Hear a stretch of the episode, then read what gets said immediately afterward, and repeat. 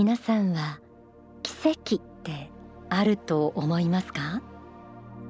奇跡とは常識では起こりえない不思議な出来事のこと。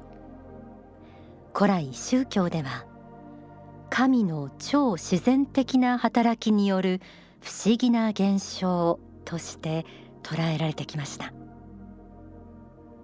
絶対に無理と思っていたのになぜかうまくいった。回復は難しいとされる病気が良くなった。というものから会いたいと思っていた人に会えた。相手に思いが伝わった。などなど。皆さんも人から聞いたり自分自身が経験したりしたことがあるかもしれません。不思議なことってあるもんだな。運が良かった。たまたまだ。受け止め方は人それぞれでしょう。そんな奇跡にもし何らかの法則があるとしたら知りたくないですか？幸福の科学大川隆法総裁の書籍鋼鉄の法この最終章には人間が奇跡を起こすための条件が書かれています。今日の天使のモーニングコールではそのうちの一つ。透明な心について学びを深めていきます。題して透明な心が奇跡を起こす。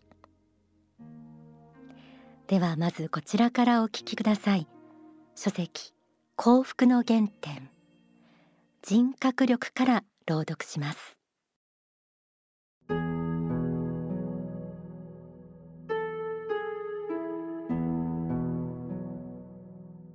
私は今皆さんに一つの勇気ある話をしておきたいと思います。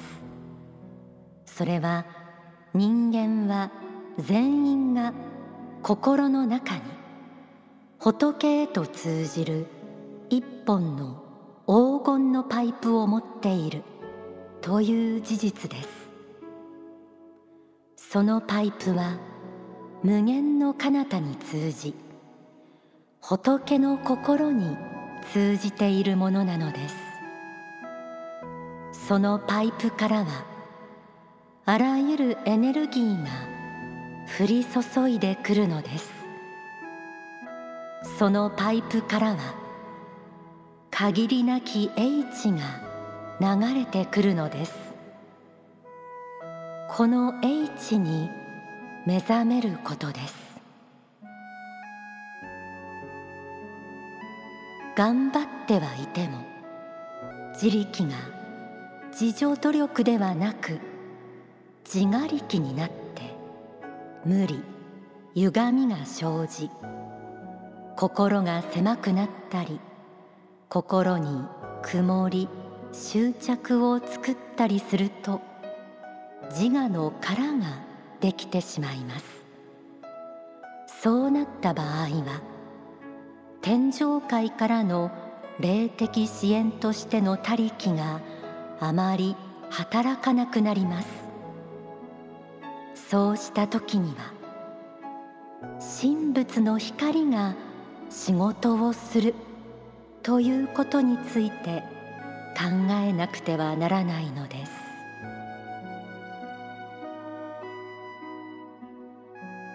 人間は全員が心の中に仏へと通じる一本の黄金のパイプを持っているとありました。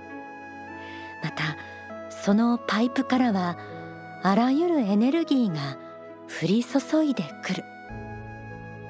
一生懸命やっても成果が出ず苦しい時は自分を通じて神仏の光が仕事をすると考える。と説かれていました。努力も人間心でがむしゃらにやるだけでは天上界の支援は働かず奇跡は起きないということですね。この神仏とつながるパイプを機能させるためにはどうしたらいいのでしょうか。書籍幸福の革命。鋼鉄の法から学んでみましょう。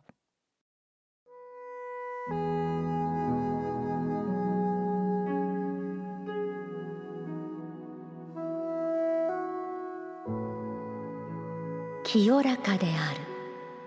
ということの価値が再発見されねばならないのです。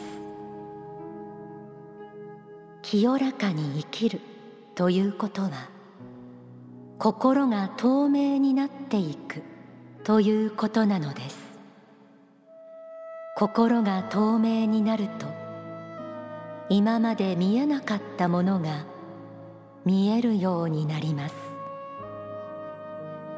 天上界の霊と同通しこの世の中にいる光の仲間たちの存在が見えるようになるのです。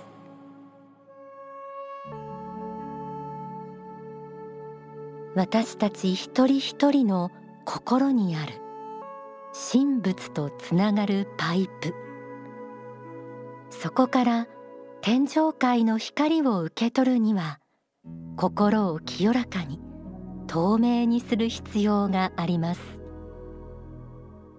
この光が望むと常識では考えられないような奇跡が自然と起こり始めます。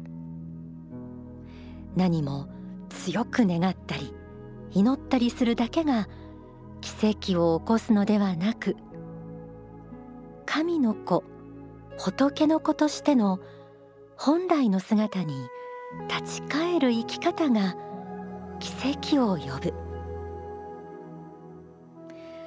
意外に感じられた方もいらっしゃると思います。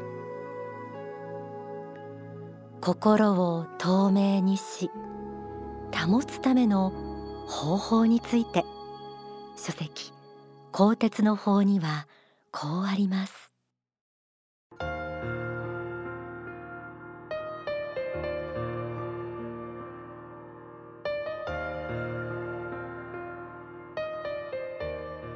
心の透明さを保つためには毎日毎日心の錆や赤を落としていくことが大事な修行になると思います。今日一日を振り返った時に自分としてはこの部分が少し足りなかった。この部分は人に対して厳しいことを言ったかな。申し訳ないことをしたかな。迷惑をかけたかな。と思ったならばそれを一つ一つ取り除く反省をしていくことが大事なのです。そうしたことが心を磨くことになります。鏡の表面を磨くようにだんだん透明な心が出てきます。そうすると霊天上界の光が入ってくるようになります。この光が奇跡を生んであなた方の生きる力を倍化し10倍化していくことになるでしょう。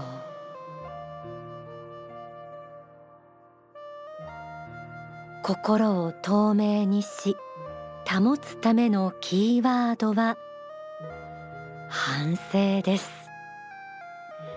一日が終わるときに自分が発した言葉や行動思いを振り返る。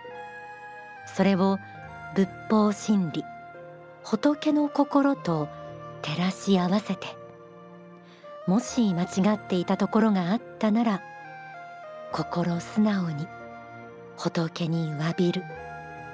さらになぜそうしたのか原因を突き止め取り除いていく。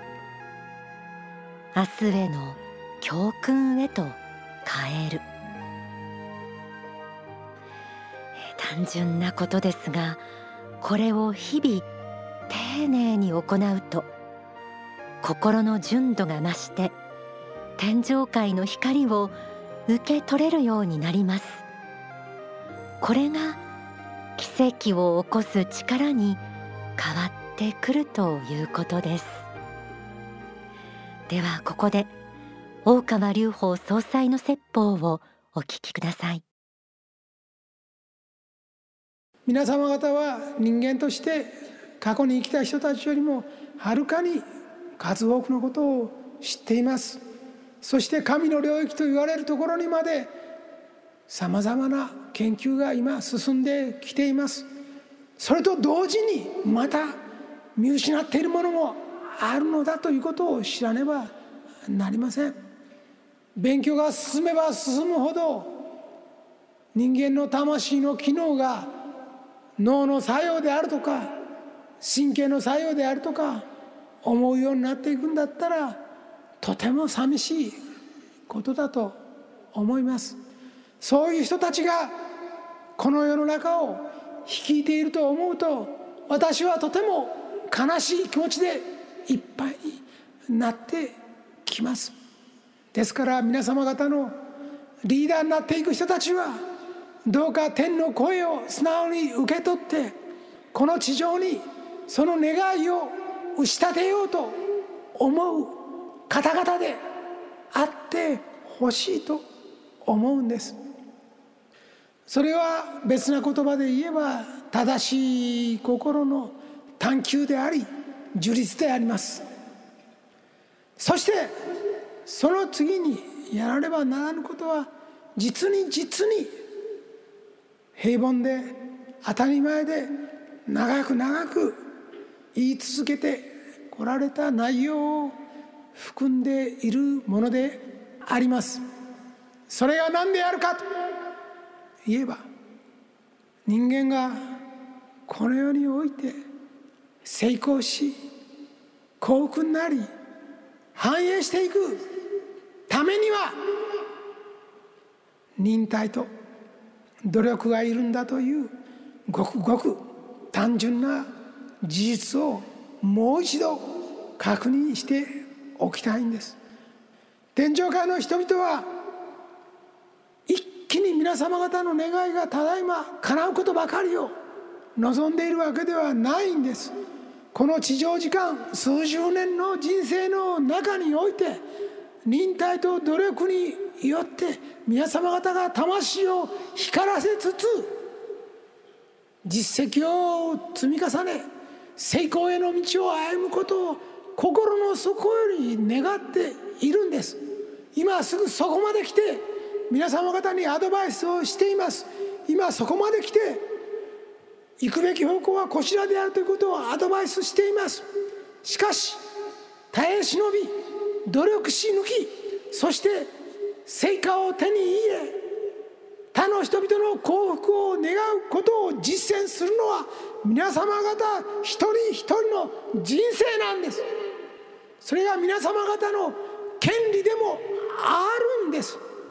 全てが与えられることを望むのではなく自ら少しなりともこの世に生まれし幸福を他の人々に分け与えるような人生を歩んでいただきたいと私は思うんです。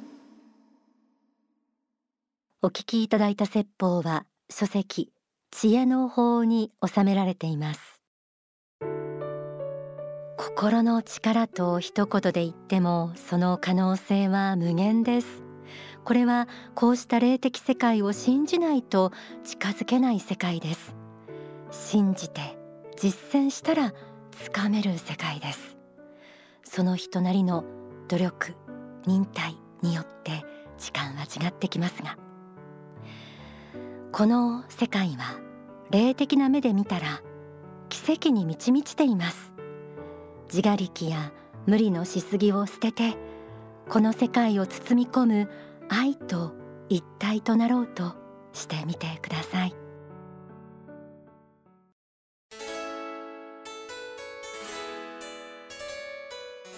私の人生を変えた一冊。今日は福岡昇進館館長の西原忠弘さんです、えー、人を愛し人を生かし人を許せ。この本が私をまず書いてくれた第一段階の本でありました。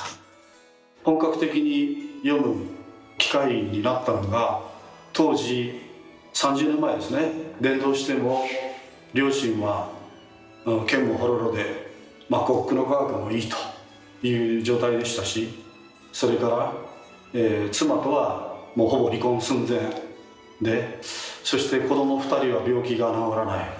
妹とはそれという感じ。まあこれは何かがおかしいな。何かがおかしいなと思ってたらああ僕が好きだったこの本を今一度読み直していかなければならないという感じがしたので読んでいた。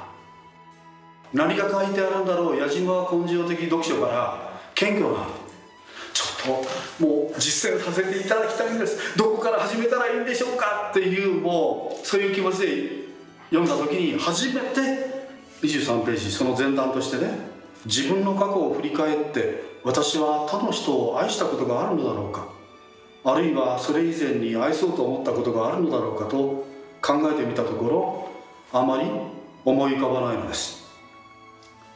逆に考えれば考えるほどさまざまな人からしてもらったことが思い出されました。もちろん父や母の恩が最初に出てきますがここですね。その今読んだところが目に飛び込んできてそして先生は父母の恩から思い出されていったんですね。私もやりますっていう気持ちになった。1日10分から始めて座布団の上で。最初はもう怨念の恩でもう本当もう父はやっぱり鬼じゃないかみたいな。これはいかんなと思ってある瞬で写真持ってきてそしたら笑顔の2人が、まあ、写ってるんですね。赤ちゃんの頃にガーッとしてもう親父がにガーッとしているので。ああそしたらだんだんだんだん父から与えられたことがだんだんだんだん思い出されて。父は私を愛してくれていたはずだということが信じられた。だそれ信じられたので続けられたそれでずっと続けていると実感になるんですよ、うん、だから信じることが今度は実感になってきていく。まあ半年間実感までかかったけども、うん、そしてずっと続けていったらぐわーっともうこの辺からぐわーっと湧き上がってきて父は僕のことを愛してくれてたんだ！っていう叫びになるありがとうとごめんなさい。ありがとうとごめんなさい。これが入り混じった渦巻きがここからぐわーっと出続けて30分止まらない。その時両親の存在は仏の慈悲だったんだって。分かったのよここでその時ああ自分が今まで感謝って認識していた感謝は偽物だったんだって。今この湧き上がって止められない感動が本当の感謝なのかと思ったんですねそれはもう30年前に僕が体験できたっていうのはすごい幸運だったなと。西原さんが苦しみ打開のためにこの本を実践するその時の真剣さと感動が伝わってきました西原忠宏さんの私の人生を変えた一冊は大川隆法総裁の人を愛し人を生かし人を許せでした。